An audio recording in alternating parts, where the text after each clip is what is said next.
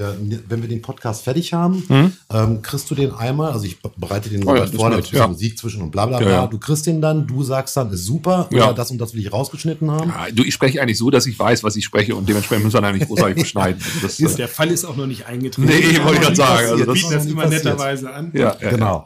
Ähm, ich habe die Aufnahme gestartet, wir haben immer so ein bisschen also, vorgeplänkelt, das haben wir gerade schon wieder gemacht und mhm. ähm, ich würde sagen, starten wir mal. Digitale Originale. Der Podcast mit Ralf und Olli. Heute mit dem Meinungsmacher Marc Raschke.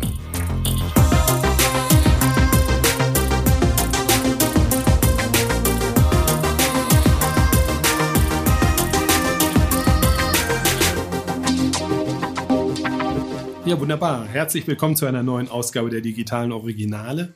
Ich glaube Nummer 33 oder so, ganz sicher bin ich nicht. Keine Ahnung. Aber zum Jahresausklang nochmal ein echtes Highlight für uns. Wir haben den Marc Raschke zu Gast, den wir, glaube ich, so in der ersten Hochphase der Corona-Zeit entdeckt haben. Ein Kollege von uns hat den hier quasi haus- und hoffähig gemacht für uns. Damals ging es im Kern, glaube ich, um das Thema Digitalisierung von Schulen, für das wir uns eine Zeit lang ein bisschen intensiver interessiert haben und der Marc eben auch im Endeffekt. Ja, seitdem folgen wir ihm. Ähm, und sind ganz beeindruckt, was da für eine Karriere bei rumgekommen ist. Ein ähm, Influencer. Der Marc ist letzten Endes verantwortlich für den Bereich Corporate Communication in den Dortmunder Kliniken und ja, vielfach, ich glaube, das schon seit zehn Jahren ungefähr, neben verschiedenen anderen Dingen, die du so treibst. Ähm, ja, vielfach preisdekoriert inzwischen und ganz neuerdings auch Buchautor. Da werden wir sicherlich auch noch mal kurz drauf zu sprechen kommen. Sehr schön, ähm, ja. Nee, schön, dann Werbeveranstaltungen draus machen, ja. ja, herzlich willkommen, Marc. Ja, herzlich willkommen äh, auch euch hier, dass ich hier auch dabei sein darf. Vielen Dank. Äh, toll. Super. Ja, wir haben ja eine ganze Reihe aktueller Themen. Mit dir verbinde ich insbesondere mal diesen Begriff auch der, der Haltung, der Position und insofern bietet sich vieles an. Du lebst nicht zu einem geringen Teil von der Aufmerksamkeit, die das Social Media Umfeld dir bietet. Ähm, ja, wie beurteilst du denn das, was da bei Twitter so die letzte Zeit vonstatten gegangen ist? naja gut, ganz tagesaktuell bin ich ja quasi ausgestiegen aus Twitter, habe das äh, äh, erstmal deaktiviert und nach 30 Tagen wird das ja gelöscht. Ich finde, äh, Stichwort Haltung, man muss eben auch gewisse Dinge einfach mal machen und nicht immer nur quatschen. Und in dem Punkt war mir einfach wichtig, wenn jetzt Herr Trump zurückkommt äh, und dann damit ja auch wieder Fake News äh, Tür und Tor öffnen gestellt werden, dann muss man da auch mal äh, abstimmen und zwar mit den Füßen. Und deshalb bin ich gegangen. Ja, sehr, sehr cool. Haben wir auch gemacht, aber ich glaube, unser Opfer ist deutlich überschaubarer gewesen. Also bei uns oh. sah es lange Zeit auf dem Twitter-Kanal aus, als wären wir da schon vor Jahren ausgestiegen. ja, aber ich hatte jetzt 5000, das war jetzt ja. auch noch nicht so viel. Ähm, äh, deshalb war es vielleicht auch in Anführungszeichen verschmerzbar, aber unabhängig davon, selbst wenn ich 50.000 gehabt hätte, du musst an gewissen Punkten einfach mal dich im Stillen fragen, du erzählst die ganze Zeit was von, es muss besser werden, es muss anders werden, du brauchst Veränderung. Und dann bist du ausgerechnet in so einem äh, Spielfeld unterwegs, was ja nun wirklich davon lebt, dass Hass und Konflikt und so weiter die Aufmerksamkeit stärkt. Und ja. dann brauchst du da auch äh, eigentlich nicht mehr zu sein, wenn genau das ist, was du eben nicht möchtest. Ja, haben wir heute nochmal ein anderes hervorragendes Beispiel für, glaube ich, erleben können. England hat ist heute, glaube ich, in die Fußballweltmeisterschaft eingestiegen. Und alle Europäer, die sich vorher so fest vorgenommen hatten, für Diversity und alle sind gleich zu einzustehen, sind da so kurz vor der Startmarke dann doch nochmal irgendwie ins Wanken gebracht worden. Du, du erlebst mich überrascht, weil ich es tatsächlich nicht weiß. Also deshalb. Äh, tatsächlich so. Also diese Nummer mit den, mit den Kapitänsbinden. Ja, doch, das habe ich mitbekommen, genau. Ja, ja, ja, aber, aber dass zum Beispiel England jetzt in die, in die WM eingestiegen ist, äh, mich interessiert die WM in diesem Jahr tatsächlich nicht. Also ich habe es auch nicht einfach nur so geschrieben, sondern ich bin eh so ein bisschen mäßig Fußball begeistert.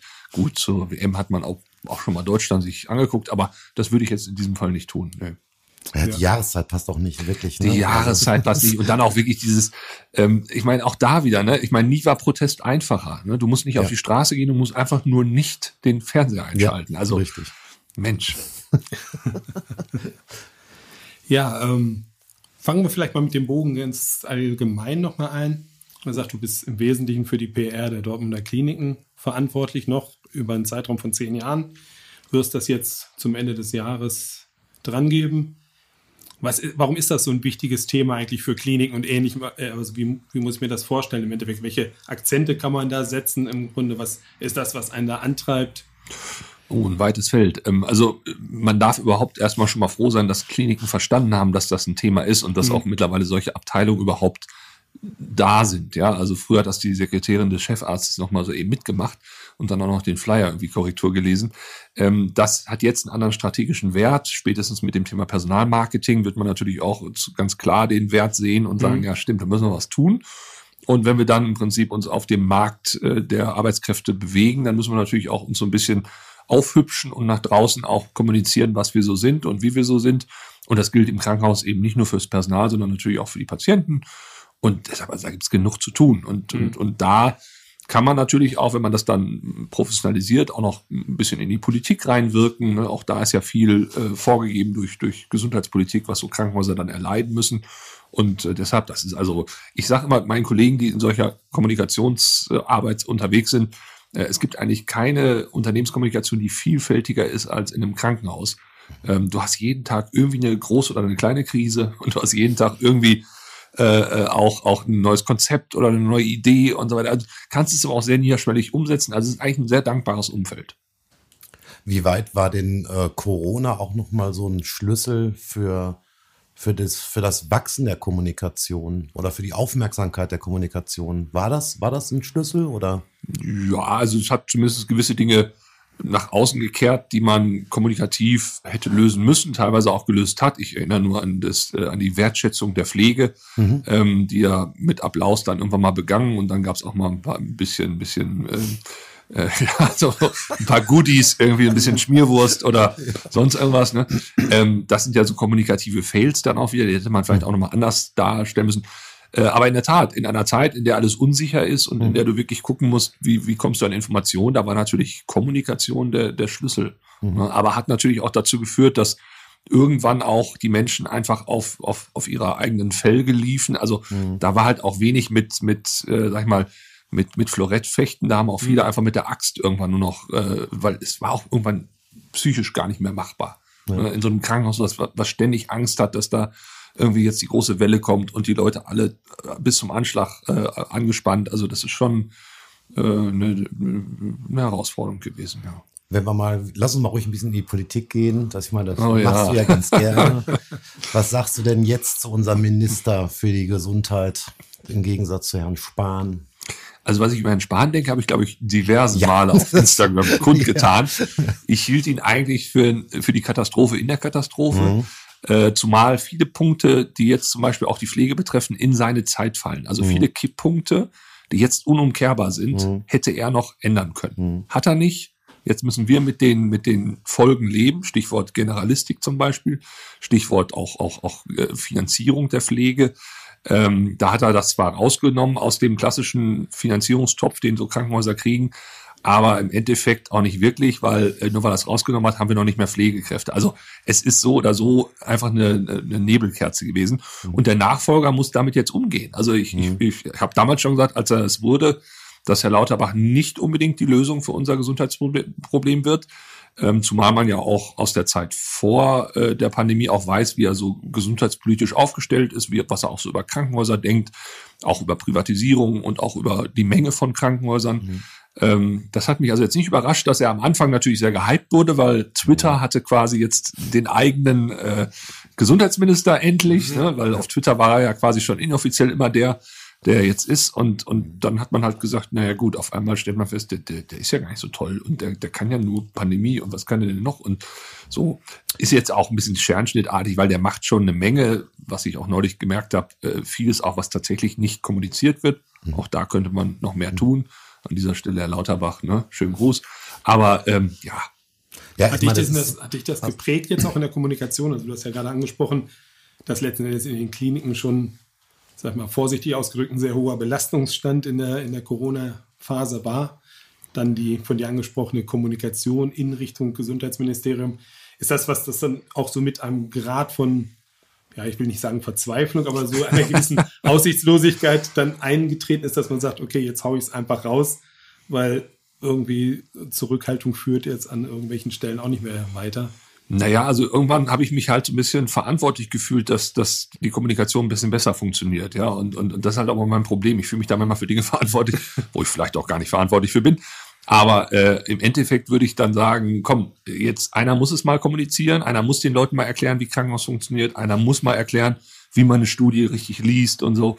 Und so kam das ja seinerzeit auch, dass ich über die sozialen Kanäle auch überhaupt erst dann so eine Reichweite bekommen habe, ähm, weil ich das eben versucht habe oder auch die Zusammenhänge in der Gesundheitspolitik, schwieriges Feld, alles sehr komplex, aber im Endeffekt, ähm, ja, glaube ich, wichtig, das mal zu durchsteigen. Und deshalb, klar, das war dann irgendwann so ein Punkt, ich habe mich ja dann in der Pandemie wirklich in Eigeninitiative abends nach Dienstschluss noch hingesetzt und habe das dann auf Instagram den Leuten nochmal erklärt, was dann so gerade abgeht, ne? wie so ein Krankenhaus funktioniert und so weiter. Das war schon irgendwie so eine gewisse Eigeninitiative, ja. ja. absolut. Ähm, Lass uns mal über das Thema Digitalisierung in Krankenhäusern überhaupt. Du hast aber auch ein Thema, also mein lieber ja, Scholli. Äh, ja. Das sind ja, also sagen wir mal so, ich glaube, ich habe, wir haben, glaube ich, in fast jeder Podcast-Folge dieses ganze Thema Kommune und Digitalisierung. Oha. Also ja und ähm, so als Digitalagentur denkst du ja ganz großkopf, dann denkst du so, Mensch, die Ärzte müssen entlastet werden und so weiter. Jetzt hatten wir letztens einen Kunden, da stellte sich dann heraus, dass, sagen wir mal, die einfachsten Dinge noch mit, ähm, sagen wir mal, Formularen gemacht werden. Mhm. Ähm, ist das so? Also sehen wir das so doof oder ist das wirklich immer noch ein Kreuz? Wir sind natürlich auch so naiv zu glauben, dass die Digitalisierung eigentlich die Lösung für alles sein sollte. Natürlich. Als Digitalagentur. Ich muss an dieser Stelle diesen Podcast in der aktuellen Regierung auch ja, deutlich genau. bestätigt. Ja. Digitalisierung first, Bedenken second und so. Ja, ja.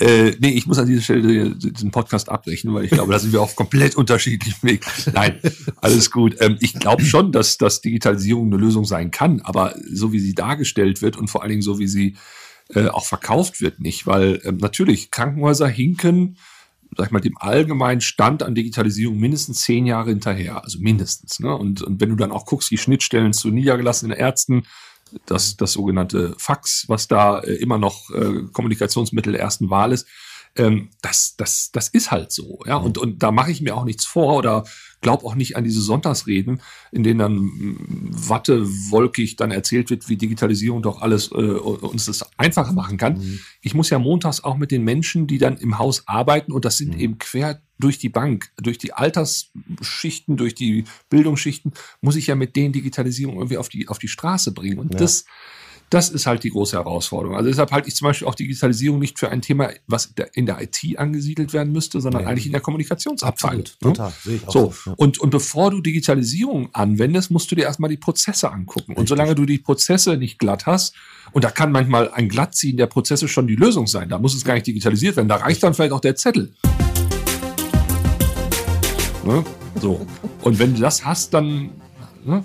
Ja, wenn der Zettel nicht fünf Unterschriften braucht in drei Abteilungen. Ja, ich muss dran denken, irgendwie, wir hatten auch vor ein paar Tagen mal in der Gesundheitswirtschaft zu tun und konnten uns dann auch erklären lassen, dass die dortige Klinik mit großem Aufwand offensichtlich eine App entwickelt hat. Ja. Die Mitarbeiter allerdings während ihrer Dienstzeit das Handy nicht benutzen dürfen. Ja, ja. Und dann fragt man sich natürlich auch, ja. okay, ja, also, also das kommt ja noch hinzu. Ähm, ich habe in diesem Zusammenhang, im Zusammenhang mit Digitalisierung auch dieses schöne äh, Wort Akzeptanzmanagement gelernt. Ja, ja also total. du musst jetzt quasi dich darum kümmern, dass die Leute auch akzeptieren, was da passiert. Ja. Und wenn ich dann aber sehe, dass, dass gewisse sogenannte Lösungen, meistens vorgetragen von Menschen in Slimfit-Hemden, die dann auch ganz dynamisch erzählen, wie toll alles ist, äh, wenn, wenn diese sogenannten Lösungen dann äh, präsentiert werden und man gleichzeitig weiß, das ist jetzt nur noch ein Kanal ja. neben den anderen, der jetzt mhm. aufgemacht wird, der dann vielleicht 20 Prozent der, der, der Patienten wirklich bedient aber du musst dann den zusätzlich zu den anderen auch noch, ja. äh, ne, zum Beispiel eine App, Mitarbeiter, ja, also äh, Intranet kannst du natürlich machen und dann noch eine App dazu, aber da hast du noch einen zusätzlichen Kanal, der gepflegt ja. werden muss und so weiter. Also gaga. Ja, das, das, ich glaube auch, das ist das Problem, dass man tatsächlich nutzerzentriert agieren sollte, ne? sich erstmal angucken. Ich sehe es genauso wie du auch. Ich sehe es eigentlich in der Organisation, in der Kommunikation, das ganze Thema. Und da kann man überlegen. Und ich glaube auch, dass es nicht immer eine Digitalisierung braucht. Es reicht schon, wenn man einfach Prozesse vereinfacht. Ne? Ja, oder, oder wirklich auch vom Anwender her denkt und, ja. und, und, und äh, weil, weil äh, Nutzer oder Nutzen haben vielleicht Patienten. Ja. Aber wenn ich die Geschichte vom Patienten her erzähle, mhm. ist es in meinen Augen eine falsche Geschichte, weil ich muss es eigentlich von dem Mitarbeitenden, der diese Lösung, die sogenannte, bedienen muss, äh, mhm. verstehen. Und wenn, wenn der Bock hat dazu ja. und sagt, yo, habe ich verstanden äh, und macht sogar Spaß und so im Idealfall, dann, dann ist es okay. Ja. Aber Ähm, aber dass Digitalisierung äh, auch nicht immer Spaß macht, das wissen spätestens die, die alle mal mit SAP zu tun hatten oder so. Ja. Äh, ne? Also äh. Ja, das ne? ist, ist so. kann man nicht anders sagen. Das ist so. Ähm, und das ganze Thema Daten ist ja auch nochmal, glaube ich, eins. Ne? Also wie mit, mit wie, welchen persönlichen Daten wir da zu tun haben, das hat ja auch nochmal einen riesen Impact. Ne? Sehr klar, wenn es nach, wenn's nach großen ähm, amerikanischen Unternehmen ginge, könnte man das alles schön über eine Uhr lösen, ne? Ja, ja, klar, klar. Wird ja jetzt auch schon bei uns äh, oder im, im, deutschen Markt natürlich auch immer mehr äh, ja. zum Thema, ne? Also da gibt's dann auch Schnittstellen zu, zu Krankenhäusern und so. Äh, kannst du auch alles machen. Aber ähm, auch da muss man ja erstmal sagen, diese, dieses Heilsversprechen, was durch Daten irgendwie mhm. äh, ne, im, im Raum ist, ähm, wenn du die Daten bloß sammelst, hast du sie ja noch nicht qualitativ oder äh, wie auch immer oder, oder auch interpretativ dann wirklich mhm, äh, für dich verarbeitet. Ja. Ähm, und, und diese Skills, ja, ja, also, also das bloße Datenheben ist ja das eine, aber, aber wer kann aus diesen Daten clever etwas lesen? Ja. Ähm, da, da sehe ich Krankenhäuser auch, auch in Zukunft überhaupt nie aufgestellt, denn auch die IT von Krankenhäusern hat Personalprobleme. Ja. Findet mal ITler im, im, im Markt, das ist auch schwierig. Und wenn du ITler bist und sag ich mal, vom äh, Krankenhaus Pusemuckel oder von äh, Google ein Jobangebot hast, dann weißt du ungefähr, wo du hingehst. Ne? Ja, da hast du vollkommen. Es sei denn, du bist in Pusemuckel geboren, dann bist du natürlich vielleicht, hast du ein soziales. Das schlägt niemand. Genau. ja. Ja, sind wir ja schon eigentlich auch mitten in so einem Change-Prozess irgendwie. Ähm, das ist ja ein Thema, glaube ich, das im PR-Bereich bei dir auch eine wichtige, zentrale Rolle spielt. Unternehmen so in Richtung Haltung, Kommunikation ein Stück weit eben auch ja, eine Richtung zu geben, letzten Endes sozusagen Leute darauf einzuschwören und ähnliches oder so. Ähm, ja, wie ist, wie ist da so deine, deine Position in diesem Bereich? Wie, wie, wie wichtig ist das heute? Wie gut kann sowas gelingen? Was ist notwendig? ähm, das ist auch wieder so eine Frage, Mensch. Äh, also klar, es ist absolut wichtig, keine mhm. Frage, aber ähm, ich, ich sehe halt da auch äh, enorm viel äh, im Veränderungspotenzial noch. Die Leute haben, glaube ich, immer noch nicht verstanden, äh, dass zum Beispiel das Thema Personal uns in den nächsten Jahren sowas von irgendwie Ohren fliegen wird. Mhm. Also da ist das, was wir jetzt gerade erleben, hier noch Kindergeburtstag, ähm, weil der demografische Wandel wird unverhältnismäßig zuschlagen. Äh, was wir jetzt noch an, an Wissen auch in Unternehmen haben durch die Babyboomer, das wird ja in den nächsten fünf bis zehn Jahren weg sein. Mhm. Ähm, und, und wer macht's denn da noch? Ne? Und, und, und, und wie kriegen wir es hin? Den Leuten auch das Verständnis zu geben, Mensch, das ist ja eigentlich ein toller Arbeitgeber und, und, und äh, bleib doch hier oder wenn du schon in Rente gehst, mach doch noch einen 450-Euro-Job, damit wir dich nicht ganz verlieren. Ähm, und, und all diese Dinge, also auch Mitarbeiter binden. Ich kenne das so aus dem Marketing, man, man denkt immer nur nach außen. Ne? Man denkt immer nur, oh, wir müssen jetzt nächste Kampagne und hier was Tolles. Ne? Da die Leute auch mitzunehmen, also das ist echt schwierig, wenn du, wenn du dir auch die Überlagerung der Krisen so überlegst. Also dann gibt's hier was wie Krieg und dann gibt's Inflation und die, die Bude ist nicht richtig beheizt und so. Äh, alles richtig, aber das ist alles nichts im Vergleich zu dem, was die Demografie noch äh, verändern wird. Und da hat zum Beispiel Helmut Schmidt seinerzeit schon gesagt, ähm, er wurde gefragt, was ist das größte Problem, was er auf Deutschland zurollen sieht. Ne? Und da wurde dann irgendwie erzählt, ja, oder ihm zur Auswahl gestellt, sind es denn dann wirklich Migranten oder sonst was. Er sagt so, nee, Demografie wird das Thema sein, weil das kriegst du nicht oder kaum gesteuert, wenn du es nicht wirklich aktiv machst. Das, da, da bricht es überall weg. Und, ähm, und, und wenn es denn wegbricht, Stichwort äh, ne, Versorgungsketten zum Beispiel oder, oder, oder Logistik oder sonst was, äh, dann merken es die Leute plötzlich, aber dann ist es zu spät. Das ist ja nicht nur ein quantitatives Problem letzten Endes, sondern auch ein inhaltliches, glaube ich. Ne? Weil letzten Endes, wenn man die nachrückenden Generationen jetzt betrachtet, im Endeffekt mit HR-Leuten spricht oder ähnlichem, da rollt ja auch was völlig Neues auf einen zu, weil bestimmte Dinge, die wir früher als erstrebenswert, als wertvoll, mhm. wie auch immer betrachtet haben, werden heute in einem ganz anderen Kontext wahrgenommen. Ich ja. sehe jetzt auch gerade, wie so eine Schweizer Agentur Zoom explodiert förmlich in der Nachfrage bringt uns mal bei, wie wir die Gen Z für unsere Jobs interessieren ja. und begeistern können. Obwohl ich das immer noch für einen falschen Ansatz halte, diese ganze Gen Z-Debatte mhm. ähm, oder generell dieses Gen Z, Gen Y, bla. Ich habe vor wenigen Tagen noch vor Klinikdirektoren einen Vortrag gehalten, da habe ich so, so vier Fragen die gestellt äh, und, und, und das waren so ganz allgemeine so, äh, wollen Sie, dass Ihre, Ihr Unternehmen Ihre Werte teilt? Oder mhm. wollen Sie, dass Ihr Unternehmen auch zukünftig prosperiert und so weiter und so fort? Und alle haben so mehr oder weniger gesagt, ja klar, wollen wir auch. Und dann habe ich gesagt, ja, herzlichen Glückwunsch, Sie sind jetzt Gen Y. Ja, weil das waren damals so Fragen, die aufkamen, als die Generation Y dann so, so publik wurde. Und ähm, also wenn du so grob querschnittsartig durch die Bevölkerung gehst, dann hast du auch irgendwie alle dabei. Ne? Mhm. Ähm, ich persönlich bin Anhänger der Milieu, äh, des Milieuansatzes, dass gewisse Milieus, und da gibt's ja so nach Sinus mhm. diverse, also die Sozialwissenschaftler, wenn das jetzt, äh, wenn da die Ohren klingeln, ähm, gibt es halt gewisse Milieus in Deutschland und jedes Milieu zieht ja den eigenen Nachwuchs heran und mhm. macht das vor allen Dingen mit einer gewissen Herkunft. Ne? Ich sag mal jetzt ganz platt, der urbane Typ ist was anderes als der, als der ländliche, ne? um es mal ganz plakativ zu sagen. Also solche Milieus gibt's nicht bei Siedlungs, aber egal. Ähm, und dass die natürlich auch ihre Kinder mit ganz anderen Werten, mit ganz anderen äh, auch mit einer ganz anderen Power äh, oder wie auch immer oder Bildungsgrad erziehen, ähm, das, das, das finde ich äh, erstrebenswerter in der, in der Kommunikation dann mit, mit, mit Nachwuchskräften, äh, anstatt zu sagen, ja, das sind alles irgendwie Leute, die wollen Purpose und Workation oder sowas. Das, wenn die alle, wenn die alle Purpose wollen, dann kommt ins Krankenhaus. Da hast du Purpose jeden Tag. Ja, ja meinst du denn, wird's die Gen Z und Gen Alpha, werden die es richten? Sie müssen es richten. Ähm, ich sehe das mal so ein bisschen pragmatischer einfach. Es wird sich, es wird sich wird schon so, so mhm. zusammenruckeln. Ja, mhm. also ich sehe gar nicht diese, also klar, aus, aus Sicht von Beratern und von Leuten, die Sachbücher verkaufen wollen, macht sich das unheimlich toll, diese Angst oder dieses, ja. dieses Mysterium Gen Z zu erklären. Ne? Mhm. Ähm, aber das sind, salopp gesagt, Leute wie du und ich, ne? das können unsere Kinder sein und de dementsprechend sind die aber auch geprägt. Mhm. Ne? Und, und natürlich kann man jetzt sagen, die sind alle dümmer und haben irgendwie alle ne, keine Ahnung und, und auch keine Aufmerksamkeit und so weiter. Ähm, aber ich sag mal, wenn du, wenn du, so wie ich zum Beispiel auch relativ äh, oft in den sozialen Kanälen noch unterwegs bist oder generell viel online bist, äh, ich habe auch zunehmend Schwierigkeiten, ein Buch über lange Strecken zu lesen. Also auch bei mir hat sich was mit der Aufmerksamkeit verändert. Mhm. Bin ich jetzt Gen Z? Ja, also ich meine, vom Alter her sicherlich nicht. Mhm. Ja. Nein, es geht ja auch in durchaus unterschiedliche Richtungen, glaube ich. Also insofern bin genau. ich da schon bei dir jetzt die letzten Tage immer wieder von Leuten gelesen, die dann, beziehungsweise sagen wir, in Verbindung mit, der, mit dieser Themenstellung, warum kommen da junge Menschen auf dich zu und sagen, oh, Burnout, wie sieht es mit Sabbatical aus? Ja, ja, ja, genau. Und dann liest du auf der anderen Seite, ja, eigentlich bin ich mit 14 Jahren in den Job eingestiegen, da habe ich dies und das und jenes gemacht, bin jetzt schon sieben Jahre im Markt und bin eben Anfang 20. Genau, ja, ja. ja das passt natürlich in Ja, die Schwierigkeit ist ja halt einfach so diese, diese, also diese Darstellung der Werte, ne? Also das heißt, also ne, es gibt andere Werte, die nicht mehr heißen, ich arbeite jetzt mehr als acht Stunden und so weiter.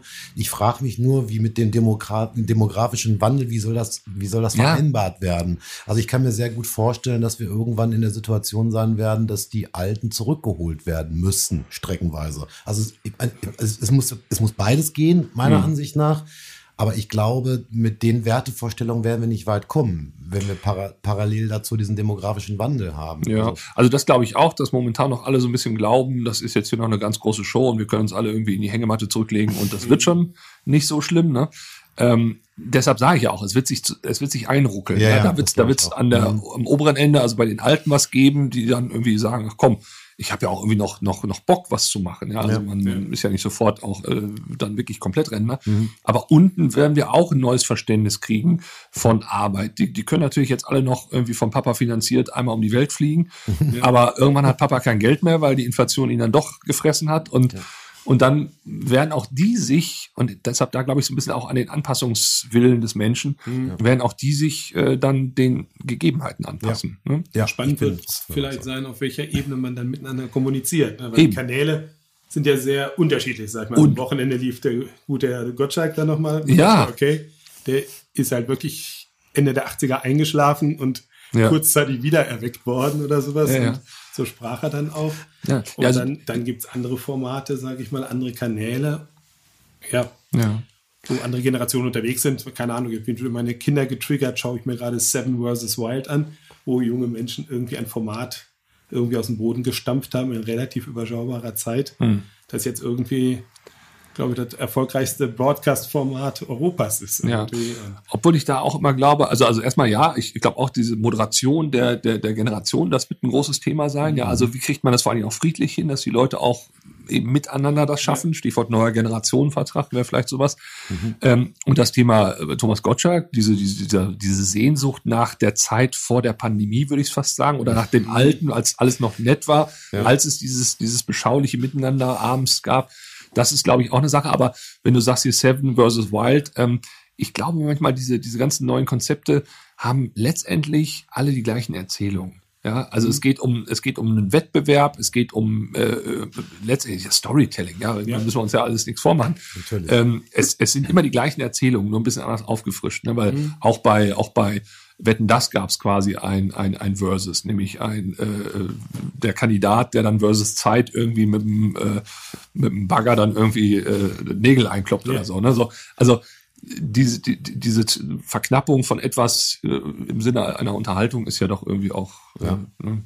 schon stimmt. immer so gewesen. Das stimmt. Definitiv. Ja. Dezentralisierung ist vielleicht so ein bisschen so ein Trenner dann noch, ne? dass die nachrückenden Generationen jetzt nicht diesen Ewigkeitsanspruch haben, so wie wir dann irgendwie, ich schreibe jetzt mal irgendwas in LinkedIn und dann hau ich, hau ich die Welt mit meiner Erkenntnis sozusagen aus den Angeln und habe da was gesch gesch geschrieben, was da irgendwie ein halbes Leben lang stehen muss, mhm. bitteschön. Und dann kommen die plötzlich mit Format um die Ecke, ja, Stichwort Snapchat oder ähnliches. Ja, klar. Sagen so, dieses Post löscht sich in einer halben Stunde von alleine. Ja, ich glaube aber, das ist auch genau der, und der Unterschied, weil eigentlich haben wir immer, also wir haben immer die Generation Konflikte gehabt, mhm, immer genau. schon. Der genau. Unterschied ist nur, dass die Reichweite jetzt eine sehr viel größere ist. Das heißt, die Generation, die jetzt boykottiert, also die Boomer, Arschlöcher und so, mhm die tun das jetzt in Social-Kanälen kund und dann hören dann eine Million Menschen zu. Früher waren das ja. 20, ne? Das ja, ist klar. der Unterschied. Und das ist, glaube ich, das, was uns so schwer fällt. Ganz einfach. Ja, aber, die, aber dieses Thema äh, Nachhaltigkeit oder sowas, wie du das besprochen hast, ich benutze jetzt mal bewusst den Begriff Nachhaltigkeit, ja. das ist ja komischerweise den, den, den jungen Menschen, Stichwort Fridays for Future, dann mhm. doch wieder ein Wert. Ja, also ähm, deshalb glaube ich nämlich auch, auch, auch wieder ein Beleg, warum Gen Z Quatsch ist als Ansatz wenn du dir anguckst, was haben die Leute, also gerade diese Generation, was haben die bei der letzten Bundestagswahl gewählt, überwiegend? Hm. Entweder Grüne oder FDP. Ja. Zwei Parteien, die, wie sie eigentlich konträrer nicht sein können an vielen Punkten, ja. Absolut. Und da kann man mir doch nicht erzählen, dass, dass, dass diese Generation, diese sogenannte Gen Z, jetzt einen Wert hat. Ne? Weil mhm. spätestens zwei hat sie schon mal mindestens, weil ja. nämlich zwei komplett unterschiedliche. Und ich glaube schon, dass es einigen Menschen dieser Generation wichtig ist, trotz Snapchat und dieser Kurzlebigkeit, mhm. auch eine eine, eine Verortung für sich zu finden und, ja. und wirklich zu sagen, Absolut, auch ja. über den Tag hinaus bin ich ein Wert, ob das jetzt der Text auf LinkedIn ist oder eben mhm. mein Leben im Rahmen eines Klimawandels. Ja, mhm. absolut. Ja, was sagst du denn zu diesen ganzen Fridays for Future Themen und so weiter? ich finde das mega. Ja. Ich finde das mega. Ich, ich mag auch hier die letzte äh, Generation. Ich finde das wirklich, ich, also, wenn Leute dazuhören, Herzlichen Glückwunsch. Ihr habt es geschafft, dass Menschen sich mit euren Themen beschäftigen. Das ist in der heutigen Zeit, in der alle so gesättigt sind und in der alle keinen, keinen Bock mehr haben und Hauptsache Weihnachten und alles. Ihr stört. Und das ist mhm. genau richtig, ja. Und auch, und lasst euch nicht vom Hupen der, der, der, der, der, der Autofahrer Kirre machen, ja. Ihr, ja. ihr macht das genau richtig, weil so muss Medienarbeit in der Mediendemokratie aussehen. Ja. Und dass das natürlich stört und dass ihr sogar äh, dafür, obwohl ich das auch nicht ganz verstehe, äh, gerade Bayern verstehe ich da nicht, dass sie die da auch prophylaktisch quasi in den Knast mhm. werfen. Also da ja. denke ich auch, Leute, ne, aber gut, über Bayern können wir eine eigene Folge machen. Ähm, da bin das, ich dabei. Ja, ehrlich. Mann, ey. Ähm, Nein, aber es ist wirklich, wenn man sich das überlegt, was, was die in so kurzer Zeit auf die Kette gebracht haben und, und, und wie clever die das gemacht haben, dass sie eben zum Beispiel auch Bilder genommen haben, die eben also mit, mit dem Kartoffelbrei, die eben ein Glas davor hatten, mhm. weil sie ganz genau wussten, ne, es reicht doch das schon, ja? ja. Und wie sich die alle aufregen und sagen, ey, geht doch nicht. Und ich so denke, Leute, wenn ihr euch mal, also ihr, die ihr dann mit eurem Auto in diesem Stau steht, hinten mit eurem Auspuff, macht ihr gerade Kulturschätze kaputt, ja, öffentliche mhm. Denkmäler und so weiter, weil dieser ganze CO2-Ausstoß ja. fräst sich in deren mhm. Oberflächen rein. Also ihr zerstört gerade mehr Kultur als die, die da sitzen und sich angeklebt haben. Also ich bin ja auch nach wie vor etwas verwirrt darüber, dass die Phase nach dem Ukraine, Einstieg in den Ukraine-Konflikt sozusagen, dass wir nicht mal da Gedanken an ein Tempolimit auf die Reihe gebracht haben. Das ist zeigt ja, wie aussichtslos diese ganze ja, Nummer ist am Ende. Das war doch gestern, äh, ich weiß nicht, wer sich zuvor gesehen hat, äh, Anne Will, glaube ich, ja. wo Herr Buschmann dann auch so rumgeeiert hat. Also wirklich, ich habe ich hab körperliche Schmerzen gehabt, wo ich gedacht habe, Alter, Tempolimit, da brauchst du keine Schilder, das kannst du von heute auf morgen, ne, so. Ja. Und damit hast du auch nicht Leute in ihrer Freiheit eingeschränkt oder irgendwie beschnitten oder sonst was. Ne? Mach es einfach. Es ja. wäre der erste Schritt. Es wäre vor allen Dingen äh, so auch im Sinne eines, eines, eines ersten kleinen Schrittes. Es wird eine gewisse Dynamik lostreten, ja, ja eine gewisse Richtung zeigen. Ich glaube, beim Koalitionsvertrag ist das extra fünf Punkte größer groß geschrieben worden, dass das ja. nie angefasst wird. Der, also der aber zu einem Zeitpunkt entstand, als es noch keinen Ukraine-Krieg gab. Ne? Deshalb, das muss man recht. an der Stelle auch das, mal sagen. Und wie, und wie oft haben sich zum Beispiel die Grünen jetzt äh, wirklich über ihr über ihre eigenen Überzeugungen weggesetzt und gesagt, naja, dann müssen wir jetzt halt Waffen liefern und dann müssen wir halt gucken und ja. so weiter.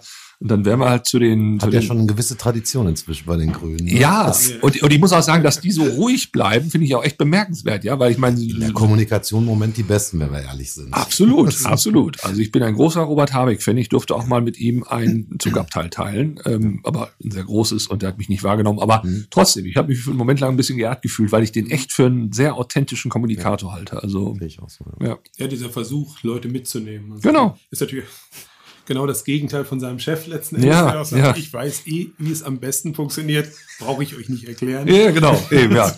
ja, ja. Das ist so. Das, ist schon, schon faszinierend. Ich habe ähm, hab noch mal eine Frage, so das ganze Thema Elektromobilität und so weiter. Was hast du da für einen Standpunkt?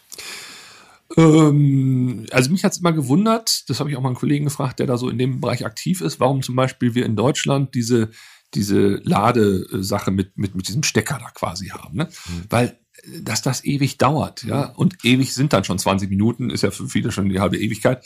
Ähm, warum man da nicht ein System hatte, was ja jetzt auch wieder diskutiert wird, ne, du fährst quasi, so stelle ich mir das vor, du fährst mhm. über eine, über eine äh, Vorrichtung, dann äh, geht von unten etwas auf an deinem Auto, da ist nämlich dann die Batterie, die wird dann mal eben schnell ausgeladen, wie so eine Art Boxenstopp, ja. ja. Dann kommt die andere, wird unten rangehängt, fertig, zuck, mhm. weiter geht's. Ne?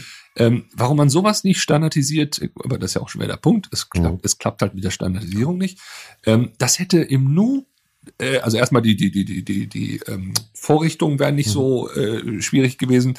Ähm, du müsstest jetzt nicht quasi sämtliche, sämtliche, ähm, das wäre wie Tankstellen eigentlich. Ne? Du müsstest mhm. eigentlich nur die Tankstellen umbauen zu so Pitstops ja. oder, oder, oder, oder ähm, Boxenstops und dann könntest du vor allen Dingen auch dafür sorgen, dass das nicht in jeder Straße jetzt hier äh, irgendwelche Stecker an die, an die äh, Bordsteine gemacht werden müssen. So, ja. Ist doch völlig, also diese Logik habe ich überhaupt nicht verstanden. Ja. Sonst halte ich es für sinnvoll, dass man es macht. Ähm, aber wie gesagt, so den Weg, den die jetzt eingeschlagen haben, ich glaube, das wird schwierig. Ja.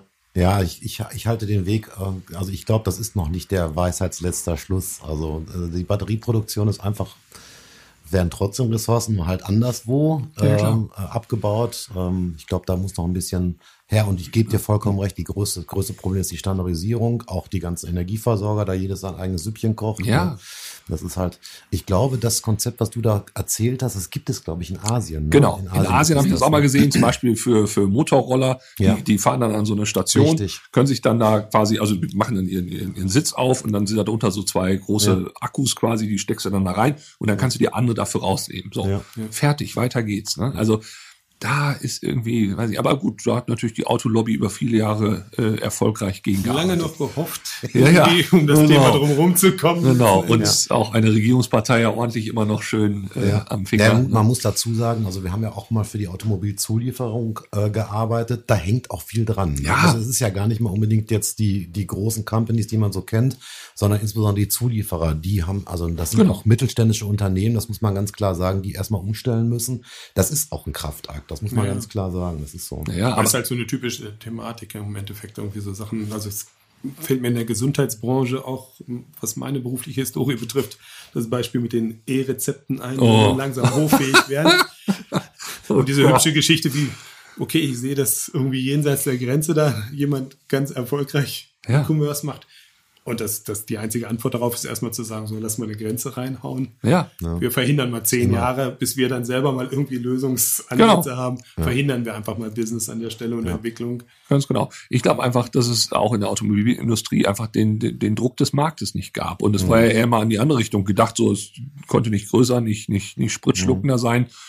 Und warum soll ich mich denn da als Zulieferer dann äh, mit Leuten mal an einen Tisch setzen, um über ein Elektroauto nachzudenken? Ich glaube, äh, hätte man den die Perspektive aufgezeigt und gesagt, wenn wir in fünf bis zehn Jahren müssen mhm. wir das aber tun, dann hätte man, glaube ich, ganz anders auch mhm. da gearbeitet oder viel schneller. Mhm.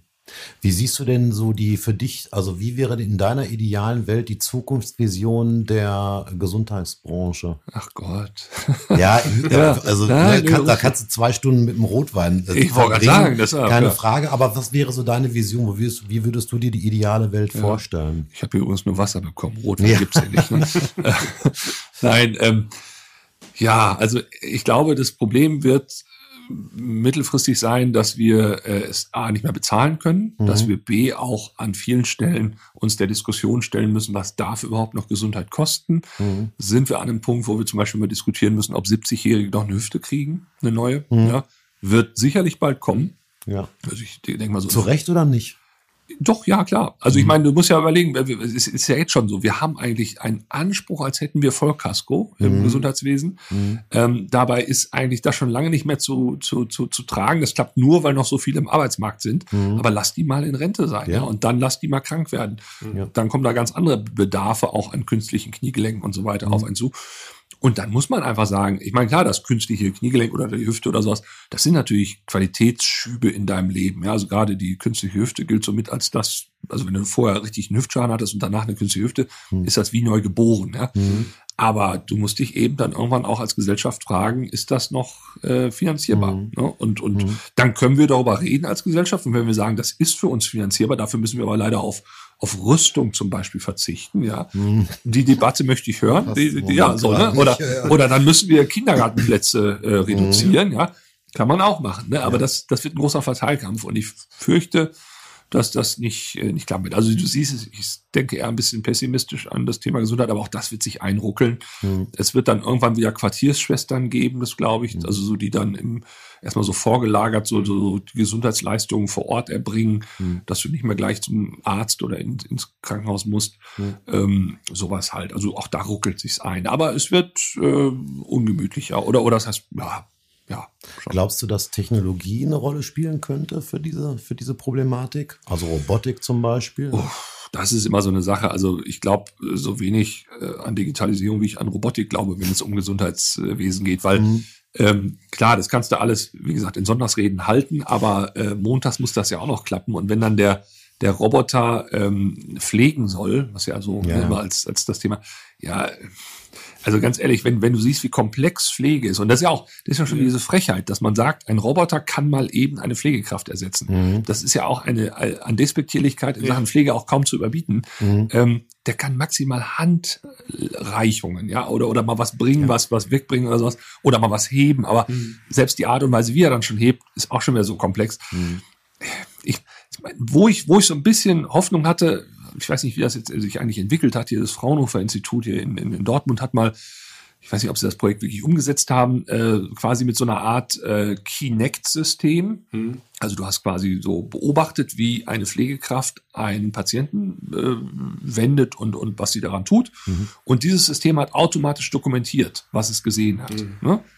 Super Idee. Das wäre, ja, mhm. Ich weiß nicht, wie es klappt. Mhm. Auch so Stichwort Datenschutz auch wieder. Mhm. Ne? Da wird ja quasi ein Patient gefilmt und mhm. zwar in Situationen, auch wo er vielleicht gar nicht gefilmt werden möchte mhm. und so weiter. Mhm. Ähm, aber das wäre zum Beispiel eine Lösung. Also da würde ich solche Durchbrüche würde ich gerne sehen und, und mehr sehen. Aber da, wo wir so klassisch drüber nachdenken über Robotik und so, da denke ich dann immer an diese, an diese Seerobbe, die doch jetzt in der Altenpflege auch dann, ja. ne, dann streichen. Ja, es gibt ja auch dieses schöne, dieses schöne Thema Google, diese Google KI, ne, ja, ja. jetzt auf einmal anfängt, sich selbstständig zu machen. Also das heißt, Robotik würde ja nur mit KI funktionieren. Ganz genau. So, und da sind wir ja bei den Science-Fiction-Filmen, ne? Ja. Was passiert, wenn ein Roboter auf einmal anfängt, künstliche Intelligenz zu entwickeln? Ja. Ne?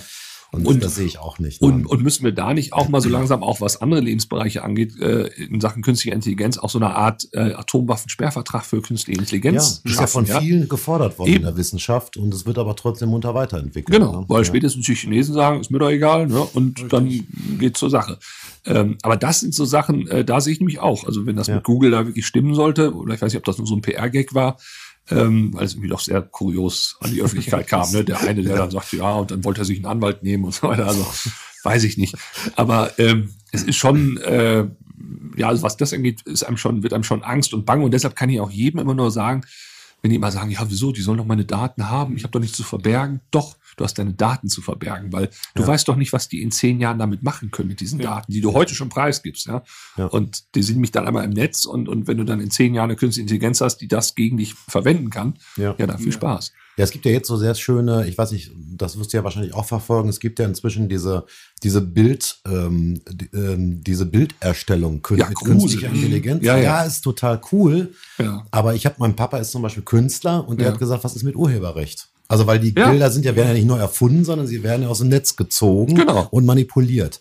Und jetzt stell dir das mal in anderen Lebensbereichen Ja, vor. Das sieht zwar alles cool aus, ist auch riesig, aber ich glaube, das der, also es ist Ja. eine grenzwertige Nummer, diese künstliche Intelligenz, muss man schon sagen. Also muss Ja, man gucken. natürlich. Ja, ist Und ich sehe da auch, da muss eigentlich eine Grenze ran. Ja. Ne? Oder, oder, oder, oder Stichwort wieder Urheberrecht. bei der Gesundheitsuhr oder ähnlichem, wie gesagt, also ich Ja. wüsste jetzt nicht, ob ich als Diabetiker oder irgendwas sozusagen so ein Interesse dran habe, Ja. meine, meine aktuellen Daten in die Welt zu blasen oder sonst was. In, Ja, dem, in dem Nicht-Wissen, was damit an, auf der anderen Seite geschieht, irgendwie. Wir haben das bei den Personen auch eine tolle Initiative der Bundesregierung hier auch dann zu sagen, so, auch lass uns einen Perso- Personalausweis einfach mal schön Mhm. abfotografieren, ins Netz stellen oder sonst was, alles kein Problem. Ja. Das reicht mir ja eigentlich alles schon zu sagen. Das Also wir hatten hier mal so einen sehr schönen nicht. Vortrag, glaube ich, bei Tobit hatten wir den, haben wir den gehört von jemandem, die, ähm, die tatsächlich die, ähm, die Verläufe von, von ähm, hier von ähm, Herzinfarktpatienten ja, ja, so. genau, genau. genau. ähm, verfolgen und äh, damit inzwischen, also mit den Datenmengen inzwischen so weit sind, dass sie tatsächlich vorhersagen können. Genau. Da finde ich das natürlich total spannend. Ja, ne? man, man sagt ja auch gerade im Gesundheitswesen, ähm, du fragst immer die Falschen, was so Daten Mhm. angeht. Ne? Die, die richtig krank sind, die wären bereit, sicherlich das zu geben. Ja. Und ich persönlich habe auch nichts erstmal dagegen, dass man Daten spendet. Ja, da gibt's ja, Ja. dann auch diese sogenannte Datenspende. Ja. Ähm, nur ich möchte halt eben auch wissen, wofür, also Stichwort auch Urheberrecht. Absolut, ja, ich hab, ich bin ja der Urheber meiner Daten erstmal und möchte ganz gerne, dass das nicht einfach benutzt wird und ich finde da nichts mehr wieder und plötzlich sind sie einmal quer über den Teich, Mhm. Sondern ähm, ich bin ja, wenn das wirklich wie, wie Geld heute gehandelt wird, dann möchte ich auch wissen, wofür gebe ich mein Geld aus. Ich möchte auch wissen, wie viel ich dafür ausgebe und dann, was es mir bringt. So, Ja. Wenn das transparent ist, ich glaube, dann werden die Leute auch bereit, ihre Daten mehr zu geben. Das glaube ich auch, ja. Genau. Und, Und- auch wofür man es tut, ne? Genau. Also wofür, wie immer die, die wichtigste Frage überhaupt. Ne? genau. Leute, wir sind bei 40 Minuten und 50 Sekunden. Ach, ey. Guck an. Das ging fast aber- durch. aber zumindest noch nochmal was. auf, darauf Ja. zu sprechen kommen, dass man ja bei der Haltung, die man von dir sozusagen im, im Netz verdauen muss, mitunter auch vielleicht. Oh Gott, es gibt eine Möglichkeit, den Raschke in die Tasche zu stecken. Ne? Das stimmt. Ja, das ist eine ganz nett. Schlimme, fürchterliche Anmoderation zu machen. Es gibt den Taschenraschke. Ja. Kommt denn die Nummer zustande? Und was bringt es? Ja, also der Begriff Taschenraschke sorgt auch immer für regelmäßiges Schmunzeln, weil er vielleicht auch an andere Dinge erinnert. Ich möchte das jetzt nicht weiter erwähnen. Ähm, nein, es ist so, äh, im Rahmen meiner Tätigkeit bei Instagram haben dann viele irgendwann gesagt, ähm, ja, ich würde das gerne mal, was Sie hier so machen, auch mal meiner Oma zeigen oder, oder Leuten, die nicht auf Instagram sind. So. Also auch nicht digital unterwegs sind. Und dann habe ich gesagt, ja gut, dann weiß ich nicht, müssen wir mal irgendwas machen, ne? also irgendwas produzieren. Aber dann dachte ich so, boah, bis du einen Verlag findest und dann ist das auch nicht tagesaktuell und du musst ja auch schnell reagieren und so. Also diese Geschwindigkeit des Netzes kombiniert mit der Langsamkeit von Print ist ja irgendwie eigentlich ein Totschlag. Ne? Aber ähm, dann habe ich mir halt überlegt, nee, dieses, dieses schnelle, handliche, kompakte, eben der Taschenraschke. Ne? Also, dass man dann quasi das, was man, was der Raschke online ist, kannst du dann auch offline in einem kleinen Produkt zusammengefasst dann ähm, auch deiner Oma zeigen oder, oder wem auch immer. Und, und so war dann die Schnapsidee geboren, dass man diesen Taschenraschke, äh, also jetzt in der, in der ersten Ausgabe haben wir den ja zum Thema Sparen gemacht. Äh, das war jetzt, passte halt gerade sehr, sehr gut und läuft auch wie bescheuert. Ähm, dann zum Thema Corona jetzt, läuft auch gut. Der nächste wird zum Thema Klima sein, der übernächste zum Thema Einsamkeit, der dann folgende zum, also Einsamkeit passt nämlich so ungefähr in Januar, Februar hinein, haben wir gesagt. Äh, alle Menschen depressiv, einsam und so weiter. Ähm, dann das Thema Frauengesundheit. Da äh, arbeite ich mit einer ähm, Ärztin aus Italien zusammen, die ja Frauenärztin ist. Ähm, und äh, so habe ich also auch mittlerweile Kooperationspartner bei der Sache, weil das echt, das, das läuft wie bescheuert. Die Leute wollen es halt komprimiert, weißt du, das ist dieses äh, auf das Wichtigste zusammengeführt, weil ich kenne das von Sachbüchern, dann, dann liest du erstmal 100 Seiten vor, 100 Seiten nach und irgendwo dazwischen finden 50 Seiten statt, die wirklich spannend sind. Ja? Ja. Also man muss erstmal mal dazu sagen, du bist auch ein hervorragender Schreiber. Also das Och, muss man wirklich sagen. Doch, doch, doch. Das Ja. ist so. Ich meine, man erkennt, Stets erkennt bemüht. deine Wurzeln. Also Ja, das ist so wichtig. mach ich ja schon das muss man mal ganz klar sagen. Also wirklich. Ja, danke, danke. Ich bin doch schon hier, ihr müsst mich gar nicht mehr in euren Podcast holen. Also, Nein, muss man Dank, wirklich ja. sagen, also es ist eine Wonne, deine Texte zu lesen. Ja. Ne? Also es ist ja nicht üblich, dass man, du schreibst ja relativ viel, also auch in, in, in, in, in Kanälen, wo man sagt, oh Gott, das, ist, ja- das sind ja, oh Gott, das sind ja, wie viele Zeilen sind das denn? Ja, ja. Aber man liest es und das sagt ja was Ich über glaube, jetzt Art mit allem bricht, was man sonst so sieht. Also ich bin auch, ich würde sagen, von Berufswegen irgendwie dazu verdammt, regelmäßig irgendwie bei LinkedIn unterwegs zu sein. Ja. Zumindest auch, Mein dass es Beileid. mich auch Spaß machen würde. Aber ja, so in diesem, neben diesem Einheitsbrei, den ich dann da so auch von denen, die jetzt alle an ihrem Personal Brand feilen, Ja, ja, bescheuert ja. im Grunde. Oder ihre Learnings dann da 10, präsentieren. 12 und so. Leuten im Hintergrund, die Learnings, dann ja. schreiben. Ja, ja. Also man sieht, man, man, man liest definitiv da, insofern will ich es unterschreiben, dass du schreibst und nicht irgendwer im. Ja. Sinne von oder sowas. Das ist deutlich, deutlich wahrzunehmen. Mensch, das ist Und- ja eine, Ja, und wie gesagt, also du brichst mit sehr, sehr vielen Spielregeln, was Ja. eben dann auch für mich als Leser zumindest sehr, sehr erfrischend ist und einfach, ja, man Ja. sieht, okay, da ist, da ist ein Thema, das natürlich gerade durch die Aktualität dann irgendwie auch berührt, bewegt und ja. du haust deine Sachen raus in dem Sinne und man kann sich, kann sich mit einer Meinung dann arrangieren oder anlegen oder was auch immer. Genau, das und ist das ist total dankbar, sag ich Ja. mal. Neben. Ich kenne das aus dem Kindergarten früher, da hieß sowas Sonnendusche. Wenn man so ganz viel Lob bekommen hat und so und man sich quasi so sonnen durfte und so. Ich fühlte mich gerade so in so einer Das Sonnendusche, als du das ist exakt, das ist aber auch so. Um, Ja. Das kann man auch eigentlich gar nicht oft genug sagen. Ja. Leute, wir sind, jetzt bei, wir sind jetzt bei 45 Minuten. Jetzt reicht's aber so Ja. Langsam. also So, Taschenraschke auf jeden Fall auf Insta, auf LinkedIn. Genau, Und sonst wir haben- findet man Wege, daran zu kommen. Genau, ne? wir haben auch bald einen Webshop tatsächlich, weil es äh, Cool. so expandiert. Ja, ja, man glaubt es kaum. Sehr cool. Sehr geil. Vielen, vielen Dank. Es war unglaublich kurzweilig. Das stimmt. Äh, es hat sehr viel 45 Spaß Minuten. gemacht. Es, ähm, man hört dir unheimlich gerne zu. Und ja, vielleicht bis zum nächsten Mal. Ja, ganz Vielen vielen Dank. Dank. Ja, danke, Mir danke, auch. danke Und ebenfalls. auch an alle Hörer draußen im Lande. Und dann, ja, bis demnächst. Ciao. Ciao. Tschüss, tschüss. Musik